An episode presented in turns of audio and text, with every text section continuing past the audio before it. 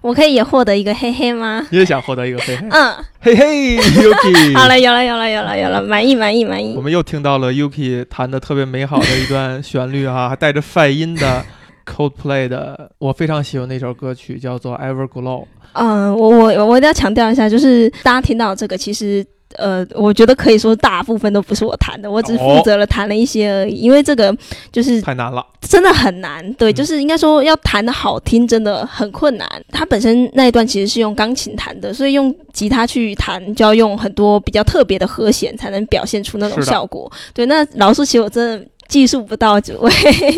所以这首我我觉得我大部分都不是我弹的，然后我只弹了一。一小部分，所以算是跟朋友一起完成的吧。演奏，对，跟对跟朋友一起合作完成的。哎，对，但是呃，弹出来的效果还是算是比较满意的吧。嗯，但是觉得有有一点点可惜啦，就是觉得这首歌可能还是要用钢琴更有味道。更有味道，对，用钢琴更有味道，因为原版其实是用钢琴嘛。那虽然用吉他也是，我我自己还也还蛮喜欢的啊，但我觉得用钢琴会更好。Everglow 这首歌哈，现在呢特别有意思。如果你在网上搜 Everglow，它先出来的是一个。二零一九年才成立的一个韩国女子偶像组合，其实我也是很无聊，是不是？我觉得他们这种事儿非常无聊。对，难道他们这个组合在起名之前不搜索一下吗？特意想蹭人家的这个热度还是怎么样？但是呢，它是一首 Coldplay 非常好听的一首歌，没有像 Coldplay 其他有那么几首大金曲那样，呃，非常的知名，或者说大家都。都会听，就是耳都耳熟能详。嗯，这是一首在他们的主打歌曲里边相对没有那么知名的一首歌曲，虽然有点俗气哈，但是 Coldplay 是我很喜欢的一个乐队，我不羞于承认这一点。所以他们出新专辑我都会听，包含这个 Everglow 这首歌。这张专辑刚出的时候呢，其实我整张专辑听下来，对这首歌曲并没有特别的印象深刻。嗯啊，并没有特别的印象深刻，所以就很有意思。然后直到我在，呃，在国内我们看不到的 YouTube 上，嗯，呃，看到了 CoPlay 的一些音乐，因为我经常听他们的歌嘛，所以他就会通过算法会给我推，会给我推他们的新的视频。有一首点击量非常高的，他们在某个演唱会的一个实况的录像版本的 Everglow。我就觉得这首歌实在是太美妙了，啊，然后我再拿专辑那首歌再听回来呢，我仍然觉得它没有像有视频的这个版本那么打动我。可是我仔细对比了以后，我发现其实两者在编曲上区别还真的不大，所以它还挺玄学的。就是就是人演奏的时候，尤其在现场，他对于配器的轻重，呃，以及他带来那种情感，好像还真的是挺不一样的。嗯。呃，我非常喜欢这首歌，单曲循环了很多很多遍，听了好长时间。然后我就在之后的若干年呢，就时常性的会把这首歌推荐给我的朋友们，就是无一例外全都会俘获他们的芳心。我有一个非常好的朋友，在美国的一个朋友哈，我我去找他玩的时候，然后把这首歌推荐给他了。后来呢，我就跟他，我还是特意跟他说，我说这首歌的是那个视频那个版本是更棒的。然后我回来了以后。他在好像是在 Facebook 上转发了这个这个视频，然后并且艾特我说说你说的是对的，就这首歌非常好听。然后他跟他老婆其实都是我的朋友，他们俩在去年啊应该是前年吧，CoPlay 的一次就针对这张专辑的一次全球的巡演，还特意买了票去听，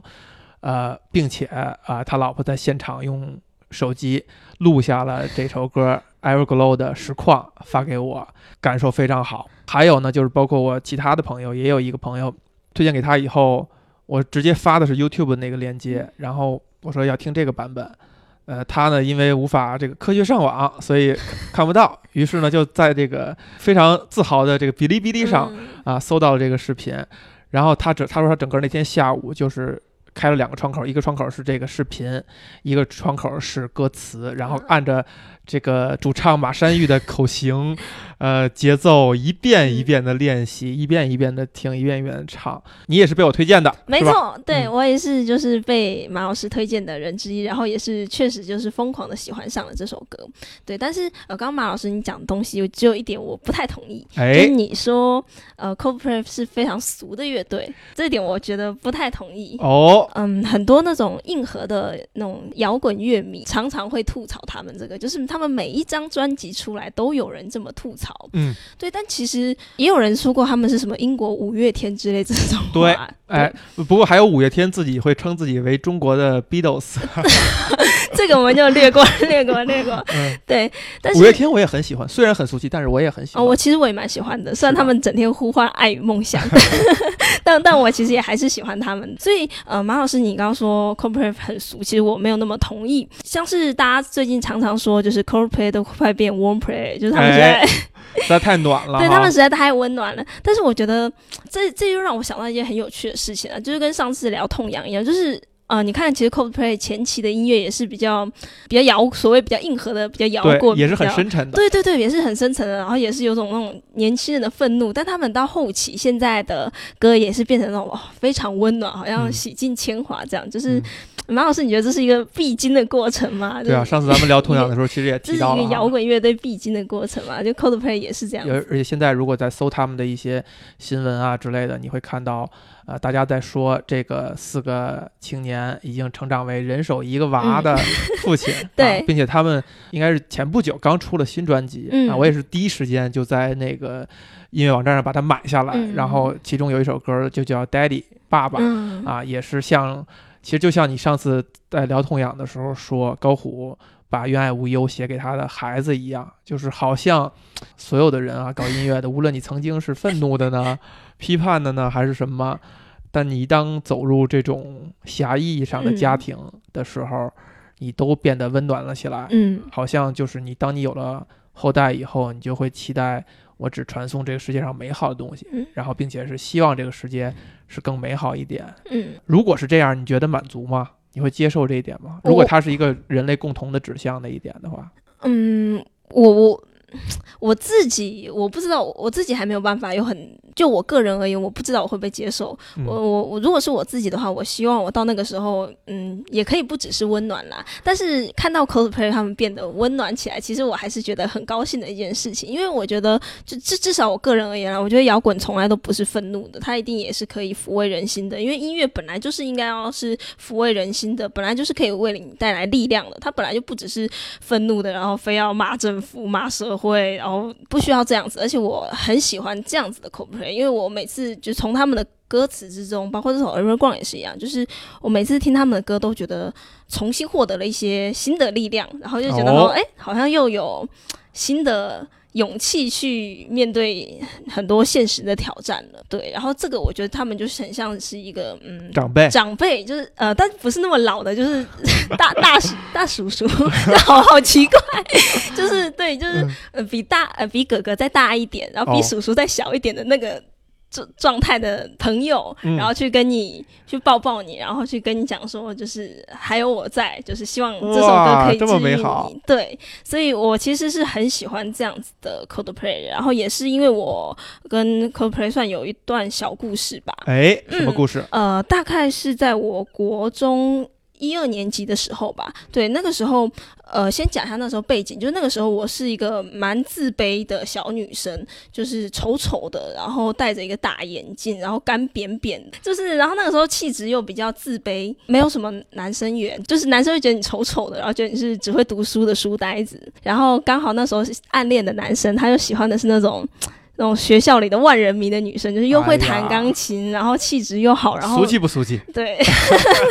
特别优秀。然后那时候自己就觉得自己很自卑，就是嗯什么都不会，然后勉强会读书，然后但书又不是读的顶好。对，然后那个时候呃因为考试考得好，我妈妈买了一台 M P 三给我，那时候 M P 三还是很贵的东西呢。是的对，在在我那个小时候买一台 M P 三给我，然后打开来的第一首歌就是《Fix You》。哇，然后那时候我就想说，哎，这那时候的第一感觉就讲说，就只觉得说 这个歌歌名有点奇怪、嗯。f i x You 什么什么东西啊？嗯。然后但是听了之后觉得非常感动，然后后来自己上网查了歌词，然后再听，就是当时候那么自卑的我，觉得嗯。说有得到力量的感觉，就是我觉得我有被这首歌治愈，我觉得我应该要认真的去面对自己，然后好好的把自己变成一个闪闪发亮的人。哎呀，变成了 Everglow 是吧？对，哎，你知道《Fix Fix You》这首歌它背后的一个创作的小故事吗？嗯，我知道的。马山玉他写给他的前妻了，对前妻小辣椒椒，小辣椒他丧父的时候的一首歌。然后因为那时候小辣椒就是非常非常难过嘛，毕竟是丧父的这种情绪，就是马上就说，啊嗯，我不知道我能为你做什么，嗯所以我为你写下这首《Fix You》，希望能够可以治愈你，为你带来力量。是的，是的，而且这首歌不单单是表表达的是一个人在极度悲伤的时候嗯需要被依靠，它其实还包含了小辣椒曾经从一个在呃主流好莱坞界认为哈、那届奥斯卡是一个千古奇冤，就是经过公关手段把格温尼斯帕格洛嗯，运作成了影后，其实她离影后这个桂冠差的还很远。嗯，所以他背上了如此大的一个压力 啊，就是我嗯被就是好像是经过不光彩不光彩的手段拿到了影后，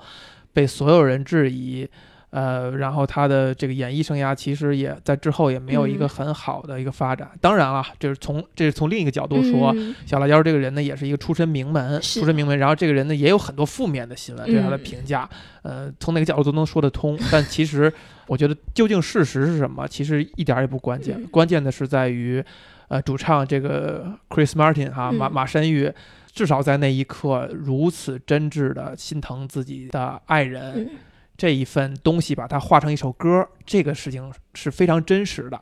这种真实是非常非常宝贵的。是的，啊、f i x You 这首歌确实也是我很喜欢的一首歌啊，嗯。就是当单单纯从旋律上，其实并没有那么的喜欢，是只是它整体的这个包含在一起的这些信息、这些嗯。情愫是非常真挚动人的。我回到刚才你抓住我的那个一个动机哈，俗不俗这个事情，其实我想表达的意思是说，好像如果别人问你，哎，你喜欢哪支乐队？乐队，然后你说我喜欢 Coldplay 啊，对方会觉得，哎呀，是吧？这个太俗气了。你你要是说一个我没没听过的名字，可能我会高看你一眼。我指的是这类似于这样的俗气哈，而且呃，但确实我要承认，Coldplay 必须是我非常喜欢的一支英式摇滚乐队，呃，Brit Britpop 吧。呃，我很早以前还发过一条微博，就是当时有一个乐队叫饭饭点儿。乐队也是一个有点英式的一个乐队，然后当时呢，那个乐队呃风头正劲，然后 CoPlay 那段时间比较沉寂，可能忙于巡演，嗯然后我就发了一条微博，我说这 CoPlay 你们要再不努力的话，这个饭就会取代你们在我嗯心目中的位置了。但发现呢，你 CoPlay 呢还是一直在努力的，他们是非常非常努力的一支乐队。呃，围绕着他们这个乐队呢，其实有一些挺呃小传说，我都是只言片语听来的啊。嗯有一些也记不太清了。比如说，他们其实是按点儿上班打卡的，哦，就比如说？八点啊，你你现在你现你现在不太能想象哈，一支摇滚乐队 他们的排练，他们的日常工作是，比如八九点钟到了排练室。必须要守时，然后排练，排练完一天以后下班，正式下班，然后回家，就是这样的方式去在做音乐，而且包括因为这算是一个世界知名的一个天团乐队了，对，他们的演出的安排也是非常的精细，嗯，包括他们的巡演，他们的每场演出，其实你看到呢，惊喜不多。所谓惊喜不多，就是他们排的东西是死钢死口的、啊啊，就是我们演练的嗯每一个舞台动作，每一个地方，呃，应该怎么样去配合舞台嗯。效果，都是要经过精心设计的，呃，都是要天衣无缝的。呃，我觉得看从哪个方向说，就有的方向你会觉得这个好像有点儿 不太像是现场音乐，或者说有点儿反摇滚啊、嗯反乐队啊等等，有点商业化，有点太商业化了，有点太做作了，对吧？嗯没有那种真实的东西。但是其实从另外一个角度呢，就是我觉得就是有一种认真，嗯，就是是的，他要把嗯每一场来看的观众保障你至少在一个很高的水准上，嗯你能够接受到我们呈现给你们的东西。当然，大家会去期待那些即兴的。那些突如其来的、嗯那些惊喜的东西，但是那个前提就是有可能它出不来，或者有可能有负面的意外。嗯那这样的话，这些观众的体验可能是得不到保障的。你会去想去看 Coldplay 的演唱会吗？一直都很想去看，对，真的一直都很想去看。他们在台湾举行过很多次演唱会，啊然后几乎每一次都是爆满，然后会是那种就是真的，我的脸书上面就是好几个人，就是那一天他们来开演唱会的话，真的都都会被洗版，洗版，就整个版面上面就是你那个 feed feed 页滑下来，就是好几条都是在 po 那个他们的影片。嗯，对我是很想去看的，那、你为什么没有去成呢？哎 一个字就是穷啊，就是小时候真的比较穷，就是想去看演唱会，但是啊、呃真的是穷，因为他们演唱会一场也是不便宜，大概要。七七八百人民币吧，对于大学生而言，真的也还是一个比较。有很多人会把 Coldplay 列成他们的有生之年，对吧？要去看的。他们好像还没有来过内地这里开过演唱会嘛？对对对对对对，好像是只有去过香港。Coldplay 这支乐队啊，嗯它的它有一些挺特殊的地方。当然，这听来这些信息基本上可能他们合格的乐迷嗯都会知道啊。嗯我觉得虽然咱们口口声声说喜欢他，我不，我觉得我是不是很合格的，对他们也不是说了如指掌啊。这四个年轻人呢，其实是一直在一起的，从他们出道以来，嗯好像是哈、是是是是是这样没错。呃，而且他们是在学校里认识的，对。而且他们所在的学校呢，应该不是什么那种，野鸡大学还对还蛮不错的学校，而且不是不是那种什么工人阶级的学校对对，对对，他们是相当于四个人家境都还不错，嗯。都是相当于在贵族学校里嗯成长出来的，所以这个事情有有有意思了。我们脑海中的大部分摇滚乐手嗯。都必须要经历那种痛苦挣扎、穷困潦倒，靠这个姑娘养着的 那样的人生，才能够嗯好像说迸发出来骨子里边那些才华。嗯。而 CoPlay 呢，你看啊，他们第一出身又好，嗯。家境也好，嗯，在学校里玩音乐，然后就开始演出，甚至还没有正式的名字就开始演出，然后还没毕业，这个《Yellow》这首歌就火了，好像是，然后就开始正经出专辑了，然后嗯毕业以后就红遍全球，简就一直顺风顺水，简直一马平川。没有看过这么这么平步青云的乐队了。对没有看过这种你看，就包括就是我们的华人之光，像周杰伦哈，嗯都经历过在在这个吴宗宗宪公司里边打工的，然后被逼迫说你一一周之内要写出五十首歌，这样我就给你给你出专辑。经历过这种，就是听上去他很像是一个艺术家该经历的故事，嗯而 Coldplay 没有。是，我觉得你看，你觉得他看起来一帆风顺，那其实很有可能都是你看起来，嗯就像是以学以学校的经验为例啦，就是有些人看你可能会觉得说，哎，你这个功功课又好，长得又漂亮，然后又会才艺，又怎么怎么的，又很多男生喜欢你，怎么样的啊？哇，你这个太一帆风顺，但其实不是这样子，就是。你说他看起来很顺，但其实真的就是每个人都会有每个人的烦恼，而他的那些痛苦，可能只是你现在感受不到而已。就像是马老师你刚刚所说的，就是他作为一个艺术家，或他作为一个乐团，他一定也会遇到灵感枯竭的时候，遇到不知道去把怎么把自己的感受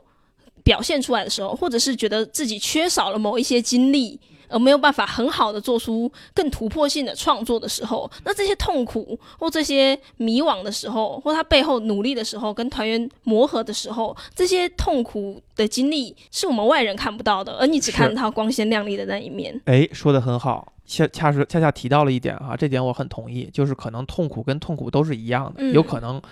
呃，一个贫穷或者说嗯一个潦倒，在某些人看来是一种痛苦，但是也有可能只是包括《Yellow》这首歌，也有一个小故事是说，可能当时四个人已经不准备往下玩了，那时候我忘了是什么原因了，可能大家都各有各的烦恼吧，嗯，但是这种烦恼就是你跳出来说，就是很让人气愤哈！你们都这么优越了，还有烦恼，但是每个人还是会有烦恼的，就是他会把一些事情当做烦恼，这样有一些事情才是甜蜜，对吧？是，他们四个人可能有各有各的烦恼，然后可能马上就要解散的时候，有一个说法是这样，然后马山玉说：“哎，我给大家听听这首歌，这是我新写出来歌曲，就是《Yellow》，然后这首歌就让大家觉得，哎呀。”我们做的这个事儿还是非常有意义的，就是还是非常有希望做下去的。就类似于这样的故事，其实还有，包括之前咱们聊的痛痒也是，嗯就在他们分面临分崩离析的一段时间，甚至有的成员已经离开的时候，然后沉寂了一段时间以后，高虎才把不要停止我的音乐。才把不要停止你我的音乐这张嗯专辑里边一几首主打歌曲写出来，嗯并且把大家拉了回来。就这样的故事，虽然有可能它有杜撰的成分啊。嗯其实，在任何创作界都是，就包括在游戏界最著名的。最终幻想嗯这款这个系列这个 IP，当然现在可能大家会对它有各种各样众说纷纭的评价，但是这款游戏第一款出的时候，为什么叫最终幻想？就是因为这个团队他们做了很多款游戏都不成功，然后他们只剩下最后一点钱了，说我们 再做最后一个，就像上像是我们的最终幻想一样的，结果这款游戏就受到了大，就大获成功对，就是类似于这样的故事，当然是有杜撰和嗯演绎的成分。但是我们为什么会传颂它，会喜欢它？就是这样的故事是艺术这个东西里边儿，或者围绕着艺术的周边最能够给人力量的那些东西。就是如果你相信它的话，它就给你力量。对，你把它解构掉，你不相信它，那其实吃亏的是你自己。这个是我很同意的一件事情。唉，我觉得做音乐的人呐、或者是他这种在演艺圈里的人呐、一定是有很多你想象不到的痛苦，而且他年纪轻轻，他们就走红，其实肯定会面临一些这一定是一件很辛苦的事情的，嗯这一定是很辛苦的事情。包括他年轻的时候，都还有人在网络上吐槽他丑，啊，嗯，马山玉是吗？是啊，所以所以他才有山 玉这个外号是吗？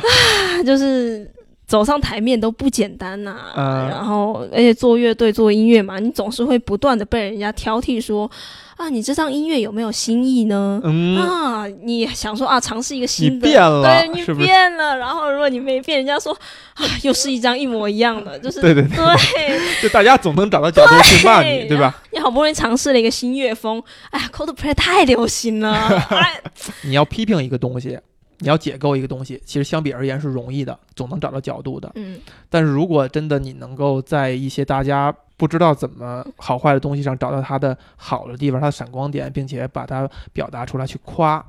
反而是难的。嗯这其实也是跳出来说，就是我做播客，我们真的很少，几乎呃不可以说是完全不批评作品，嗯就是我们可能只聊我们喜喜欢的欢的东西，嗯，因为你批评一个作品，在我来讲太看太太容易了真的任何一个好再好的东西，你能找到它的毛病，嗯没有意义，嗯没有意义。你去看它好的地方就就行了。CoPlay 身上还有一些我非常喜欢和向往的小故事，比如说，都说他们四个人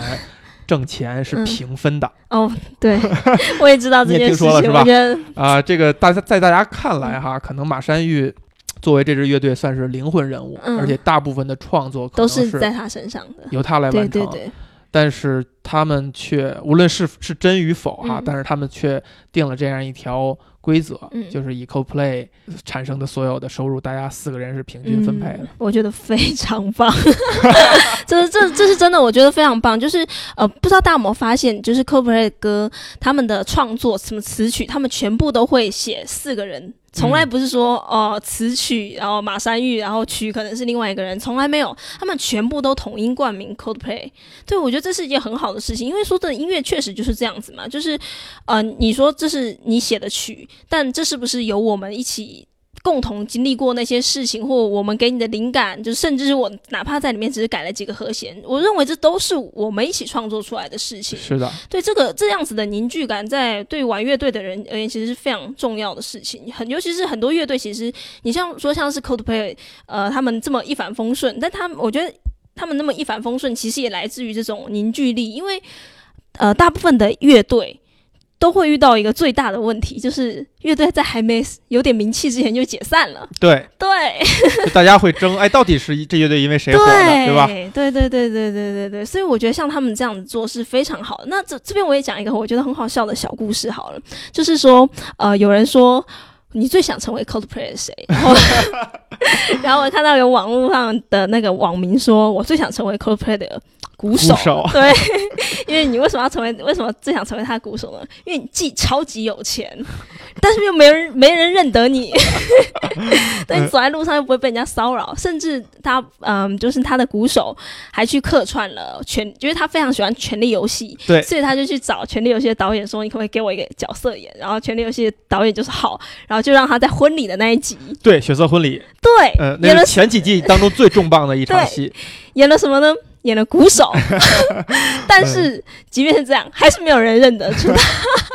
他在最可以说全球最有名的影集中演的最有名的那个那一集演了他自己最擅长的角色嗯鼓手，但还是没有人认得他。是排这戏的时候，旁其其他群众演员嗯就问：“哎，你是专职做群众演员的吗？对，我觉得这个根本认不出来他。”对，嗯我觉得这个太好笑了。对，所以我觉得这个整体感是一件非常重要的事情，因为呃，也是我自己以前的经验啦，就是。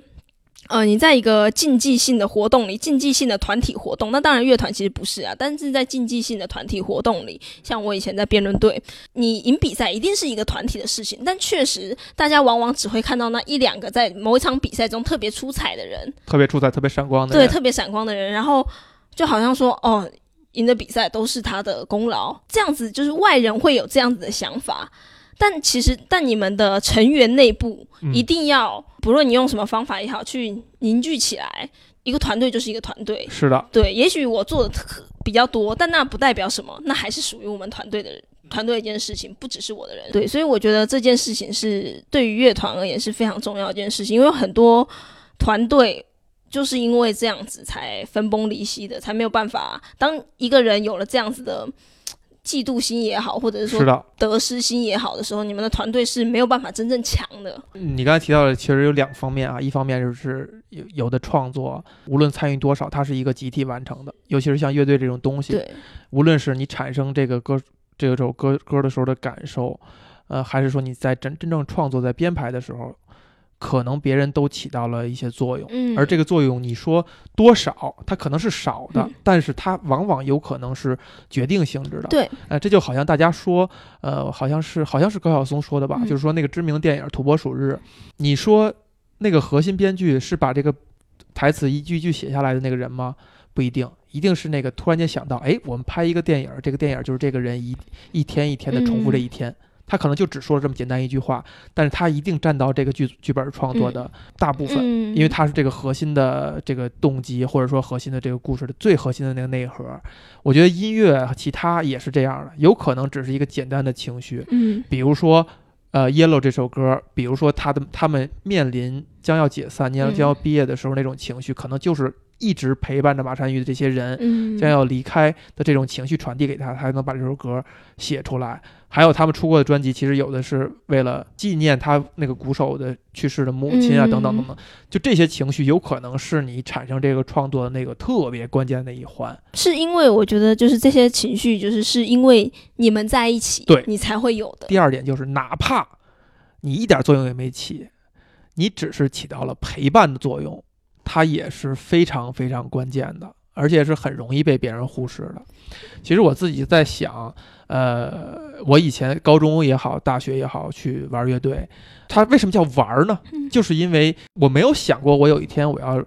这个乐队要去什么演出啊？要去出专辑啊？要怎么样？要成明星啊？不，这些不是我干这个事儿的动力。干这个事儿动力就是我们这几个人平常关系不错，然后都会一点儿乐器，嗯然后可以一起去玩一下，嗯，可以一起去看看能不能鼓到一个什么东西。它是一个特别游戏、特别特别松散的一个心态。嗯这个心态是来自于某种陪伴。甚至我回想，就是我在很长的这个创业的经历当中，哈，嗯呃，若干个合伙人哈，其实有一些呢，你感觉，比如说在真正业务上，他没有起到那么关键的作用，但是如果当他有一天他离开了，你发现是不一样的，嗯，就是少了这个人在办公室，少了这个人的陪伴，好像很多事儿你就做的不是很顺了，嗯嗯，你的心气儿可能就会发生了变化了，你的心境也会发生变化了。以前有的地方你坚持一下就过去了。大家一起聊一聊，就想想办法，嗯。哪怕他没有给出什么方案，嗯，但是就过去了。现在就缺少了，就好像就过不去了。就这嗯是一种特别切身的体验。对，再有就是，比如说提到，就你刚才也提到了嗯。哈，这种团体的运动，足球、篮球也好，有一些人他就是角色角色球员，就他在这个队当中，可能他没有起到非常关键的作用，嗯。嗯，但是他就是在这儿，是，让大家有凝聚力也好，还是在关键时刻只扮演了很小的一个作用也好，它就是构成了你们完整的这一台演出和表演。还有一个有意思的例子，就是在就中国摇摇滚圈内哈，所有人都知道的事件，呃，就九几年的时候，唐朝乐队的贝斯手嗯张炬因为呃意外车祸去世。哦表面上看来哈，或者说不喜欢摇，就是不喜欢摇滚乐或者不太听摇滚乐的人会看到，看来就是唐朝的一个贝斯手。贝斯手通常在乐队里边又是一个被大 家吐槽和轻视的，很多梗都集中在他们身上，好像没有那么重要。但他们是很重要的，对，我要强调一下，他们是很重要的。首先，在音乐里，在摇滚乐里边，贝斯手是非常重要的。嗯。其次，就是在一支金属乐队里边啊，贝斯也尤为重要。这都是从技术层面上。另外一个层面上，就是张炬这个这位乐手，其实是整个国内的摇滚圈的一个吉祥物，或者大家的 这种呃开心果的这样一个角色。就是他在能让很多乐队之间就没有那么多乱七八糟的矛盾，就能够给给大家调节的气氛非常好。因为他又年轻，他比大家都小几岁，然后他又很热心，就他能够让这个气氛非常和谐，非常团结。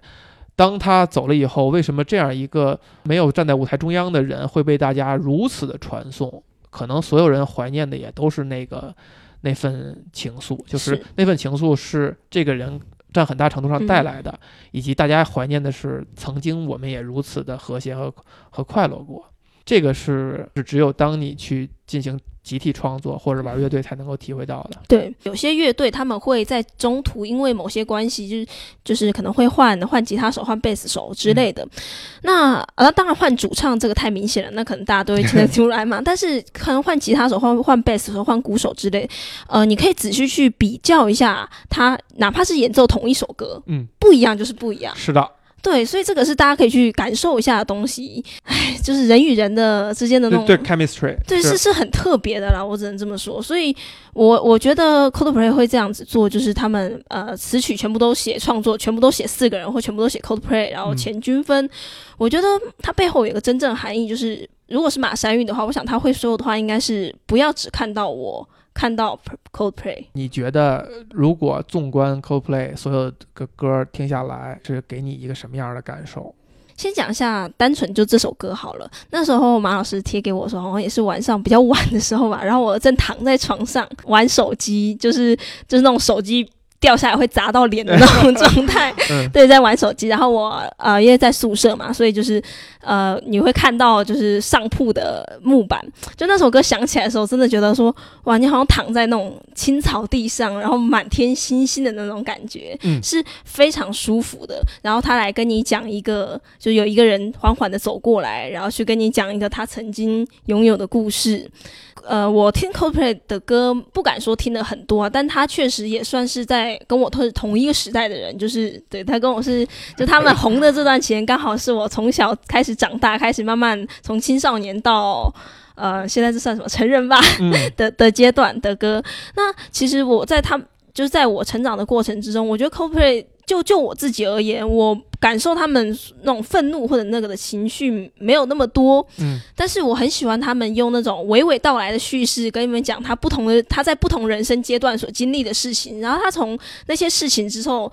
得到了一些感悟，得到一些体悟或得到一些温暖的力量，然后他想把这份力量也分享给你，就像 Evergrande，就是有些人可能已经。走了，或有些人可能已经不在了，但你可以试着去跟自己和解，试着去跟他和解。那因为像这首歌，这首歌虽然讲的是爱情，但其实如果是我自己的话，我自己想起来的是家亲情的东西。对，因为呃，我的家庭蛮破碎的啊，对我家庭比较破碎，但听到这首歌会让我觉得说，爸妈可能不是不爱不爱你，他们也是有爱过你的。那其实这样也就够了。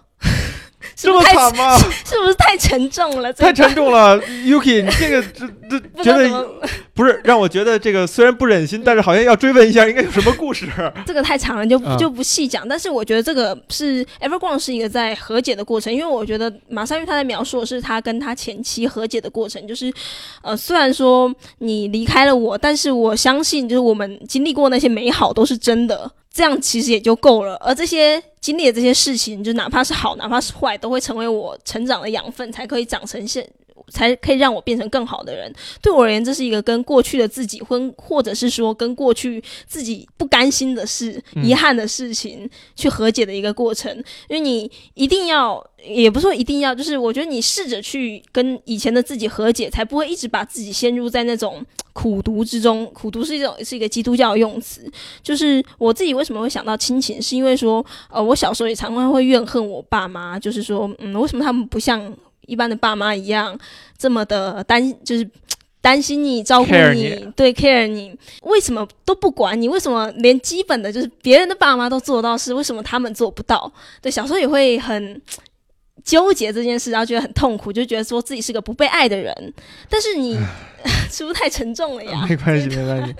对，但是我觉得你就是从这一段 Evergreen 的过程中，你可以去试着跟以前的自己和解，跟小时候那种不甘心的自己和解，跟爸妈和解，就是他们也许做的不够好，但他们也已经努力了。你跟他们是不是有快乐的回忆呢？是的，你有。他们是不是也真正的爱过你呢？正如小辣椒是不是也真的爱过马山玉呢？我相信一定是有的。嗯我们只要记得那些美好的部分就好，哪怕这一段过程可能是千疮百孔，但它总是有美好的部分就够了。我们用带着这份曾经好的回忆，然后继续的迎接你新的人生，然后去跟以前的自己和解，去跟他们和解。这样子，你才可以有勇气继续面对你未来的人生。哎呀，嗯，说的稍微有点心酸啊！没想到 Yuki 还是经历了这么多有些略带心酸的大风大浪的。对，就是当你跟他们和解之后，你就觉得自己变得更加强大了。像是你小时候，像是我现在长这么大，我常常会有有了一点闲钱之后，我常常会买玩具给自己，然后买是那种特别幼稚的玩具。那人家说你为什么要这样做？就是我小时候没有得到过，然后我觉得我现在以一个长大的自己去跟小时候自己说没有关系，我买给你，就是我是未来的你，我买给你。唉网上有一个流行的说法哈，说我们这一辈子要么就是一直在治愈自己的童年，要么就是被自己美好的童年治愈。就是长大了以后面对社会，发现哎呀，比我小时候那个童话世界要残酷太多了。我就拿我小时候积攒的这些能量，一直在试图治愈自己。挺有意思的，你提到这首歌哈，嗯，其实它带着一些马山玉的这种个人的色彩嗯在，包括你也提到了，他这首歌可能是写给他的前妻的小辣椒的，呃，有一些歌词就是在他可能嗯一直在去问这个事情，就为什么这个事情就过去了、嗯啊？为什么他能够如此安稳的过去？为什么我们不能慢一些？为什嗯么我们不能一直享受这份美好？虽然他在问为什么，所以你感觉好像他在。呃，打引号是在控诉这个事情，但我觉得嗯它是一种非常温和的、对，非常柔软的去控诉这个事情。关于这个马山玉跟小辣椒呢，我觉得其实是有有一些信息可以说的。哦而且毕竟你聊一个作品，你要看这个主创人跟他相关的一些信息嗯和他的一些动机。我印象里边，我看到过新闻哈，就是在马山玉跟小辣椒呃非常和平的分开了以后。嗯，他又开始跟其他的女生去约会啊，其中包括比如像安妮呃詹妮弗劳伦斯，嗯对吧？就著名的大表姐，对，典型的美国傻大姐儿的那种感觉。呃，马山玉在一些场合提到过，就是呃不，或者说大家会解读他。嗯马山玉时刻在提到的就是，虽然他这么早就成名了，就成功了，但是面对格温尼斯帕格洛他的前妻，他是很有压力的，嗯就是因为那是那么样耀眼的一个女星，是，一个万众瞩目的影后。还跟布莱德皮特订婚过。还跟布拉德皮 特曾经约会过，所以他就时刻陷入了自己的有有某种程度上一种自卑，卑，嗯就是觉得哎呀，我怎么能跟布拉德皮特来去比？，对，带着这种压力，就相当于他是那个仰望他嗯老婆的人。到他分手以后，他开始可以跟大表姐这样的姑娘，就是可以随时随地哈哈大笑，呃，冒傻气，这个傻玩傻乐的姑娘的时候，他可能就真的体会到了不一样的感受，呃，就跟他以前的那种关系比是非常不一样的，是非常丰富的。这个对肯定对他后边的创作是有一定影响的，也包括他有一些东西是极度阳光的，嗯这东西应该是他之后的这些女伴儿带给他的。但是有意思的一点是在于呢，布拉德皮特，对吧？在他的身上也发生过类似于什么样的事情呢？当他跟詹妮弗·安妮斯顿离婚，跟安吉丽娜·朱莉俩人走到一起的时候，他曾经公开的提到过，就是跟安妮斯顿在一起压力是大的，大家都是很彬彬有礼，嗯很怎么说呢，相敬如宾，嗯呃，很体面，呃，很优雅的一起在生活。他实在是喜欢的，更是那种在卧室里可以吃披萨，可以不管不顾，嗯可以大辣辣的就在那儿待着的那种那种人生。嗯所以安妮斯顿给他的也是一种压力，就是感觉这些人都会提到类似于这样的事情。但是我们可以看到之后呢，这个故事的发展呢，就是大家现在在捕风捉影，说皮特可能又要会跟爱因斯顿要复合了，这俩人可能啊又要、又在接触，因为他已经跟嗯朱莉离婚了嘛，对，兜兜转转，在怀疑到底喜欢什么样的生活以及什么样的伴侣。你看，呃，《Fix You 是》是马山玉写给呃小辣椒的，嗯然后包括这首《Everglow》，就这种嗯很抒情、很慢的、很容易让人慢慢的喜欢的歌曲，都是来自于他仰望的一个、嗯那样一个对象，他的缪斯嗯带给他的灵感，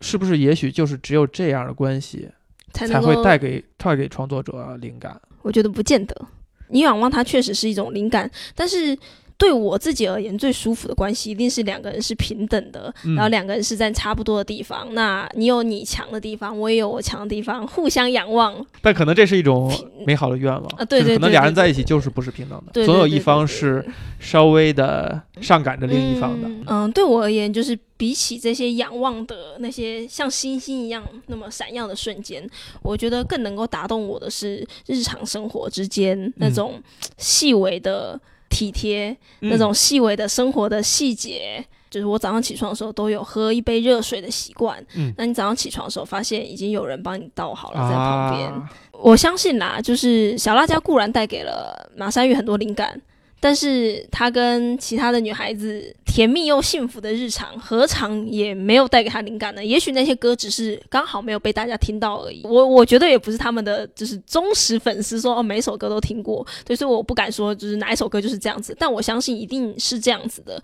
而真实的烟火气的日常，这才是最珍贵，然后往往给你最多能量的地方。嗯因为你的创作养分一定是从日常累积，因为你不可能永远在仰望人，你不可能永远都 对吧？对，所以我觉得这些东西对我而言才是最最珍贵的事情，所以我不觉得一定要仰望别人，或者是在那样的情境下才可以创作出那样的歌。所以每次讲到乐团的时候，就都觉得说，大家除了他们那种最红的歌，也要去听听他们其他嗯好像不是主打歌的主打歌。其实，在那些时候，你可能才会听到他一些真正最柔软、最内核的东西。毕竟，你看，像跟小辣椒的这个，又有故事，然后又有八卦，对不对？就大家都喜欢呐、可他的日常呢？他的平常的相处的点滴呢？他平常所思所想、生活的细节呢？这个东西我觉得也是很珍贵的，而且这些东西才是形塑他这个人、形塑他这个乐团、形塑他的音乐风格最核心的东西嘛。所以其实现在大家都流行听串流音乐，嗯，呃，我其实还蛮鼓励大家，就是当。就是你喜欢的创作人、歌手也好，就他们出专辑的时候，嗯不要只听创串流音乐推给你的那一首主打歌，嗯是试着去把它整个专辑认真的听一遍，就从第一首到最后一首这样听一遍，你才可以去比较感受到他整个完整的那一段生活的历程，那一段生活的故事，或者他他想要讲的事情。因为其实包括专辑的曲目的编排，至少啊，我觉得一个比较有。比较认真的呃创作人是嗯会刻意编排过的，我觉得你去听这个东西，才可以听出他在主打歌以外想要告诉你的事情。所以大家现在听串流音乐都可能只听那一两首歌，是非常可惜的。我小时候肯定都是听磁带、对，听 CD，嗯都是顺着听的，对吧？嗯顺着听的时候，甚至你特别喜欢的专辑，你会形成一个，就脑海中形成是一个交响乐，就是你听完这首歌以后，你就知道下一首音乐是是什么起来了。呃，最明显的就是，其实就是 Beatles 在呃国内正式发售的那个、那个专辑，就是一个黄色的一 The One，就是 Beatles 的一个经典歌曲的精选集。我在现在，我偶尔听在其他地方听到 Beatles 的某一首歌的时候，我就甚至跟这首歌听完都会想到下一首他应该要放什么，因为实在听了太多遍，嗯太熟悉了。而那种感受就是，其实是你刚才说的，就是一个负责任的创作者他设计好的，对，他会希望你按这样的顺序对去听到他整张专辑的创作，因为他会给你带来一个非常完整的一套情绪。是的，任何一个作品哈，对每个人看，嗯，他的感受是可能会大相径庭，可能会有很多不一样的地方。嗯这也是才是一个好的作品，它最美妙的地方，就是它能够用不同的眼睛看到对它不同的价值。呃，有个小例子，就比如说像《Fix You》这首歌嗯啊，这个。呃，马山玉写给小辣椒，但其实我们在网上能看到一些视频，就是一家三口去看演唱会，嗯然后他们的孩子是一个自闭症的小孩听到这首歌的时候，这孩子莫名的就产生了情绪，因为所谓自闭症就是他不容易产生情绪，嗯不容易不容易产生负面以外的其他的情绪，在这小孩就内心就波动了起来，导致这个爸爸就极其的狂喜后的感动，就是他终于能够走入，好像通过这首歌走入他的孩子的内心。肯定不是这个创作者他在创作这首歌的时候能预想到的结果，但他却能够给人带来很丰富或者很不一样、很不同角度的一种感受。说回到《Everglow》这首歌，其实也是这样。喜欢这首歌，很大一个原因是说，就算你不去看歌词啊，就算你不懂英文，你听完了以后，你会被一种情绪情绪所打动，对，被一种情绪充满整个内心。就包括嗯我推荐给我的朋友们，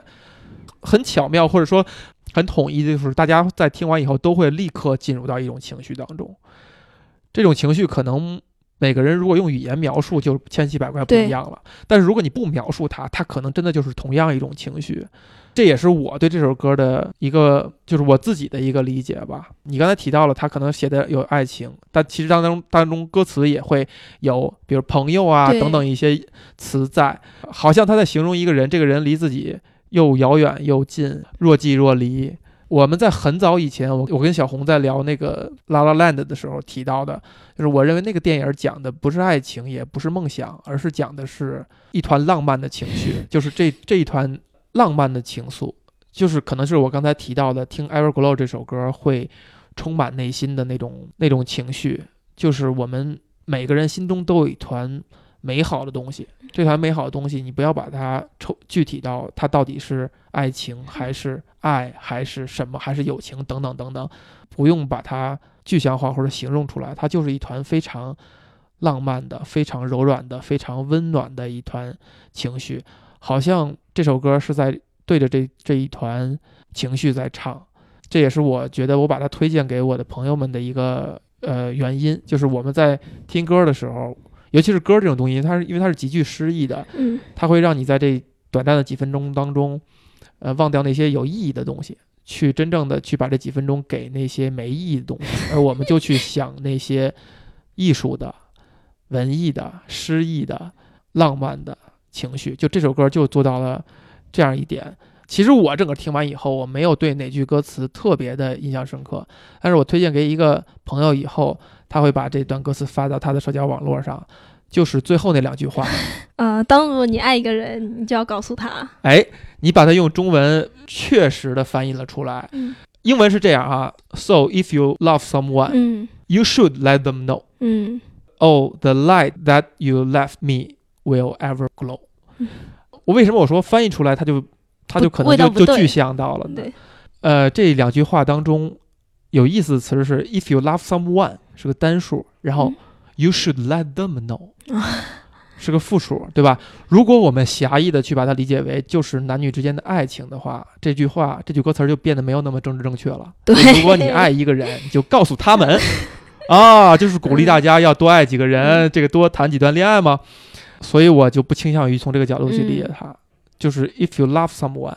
那个爱就是所谓的那个那个浪漫情愫、大的那个爱，就是你真正的 care 一个人，无论是你刚才提到的你的你跟你家人之间的关系，嗯。还是歌词里边偶尔会闪烁那些词汇朋友，还是真正的恋人，嗯。都是同样的一团情绪。那个爱就是在那时刻，你非常的 care 他，他是你的兴奋点，你无条件的，甚至可以远远的站在一旁，只希望他好。如果你真正爱这样的人，你就告诉他们，对，因为你要告诉他们为什么，就因为下一句歌词，你告诉他们就相当于是一道光，这道光就会成为会让这个人生活非常被照亮。呃，马老师，你刚刚讲那段话，其实也是为什么我这一次没有唱的原因。嗯那当然，除了确实它非常难之外，也是我自己试着唱了几次，我觉得情绪怎么样都不到位。哦，我觉得确实可能是那个时候，这个情绪实在是太优美又太微妙了。就像你讲，那就是一团情绪。我觉得我没有办法用唱的把它演绎的很好的时候，我觉得单就让大家听旋律，然后从这段旋律旋律之中去联想你得到的东西，去联想那个画面感，也许会有不一样的感受或体验。在我看来，他就讲了这两种情绪，一种情绪是当你真的爱。一个人、一个事物、一个对象也好，你产生那段情绪。再有，他其实提到的是，就是你要把这个东西告诉对方的话，当对方得知道有人爱他的话，这一团情绪是他的那道永远在闪耀的、永远照耀他人生，在他低落的时候会给他力量那段东西。嗯，就是被爱的这种感觉。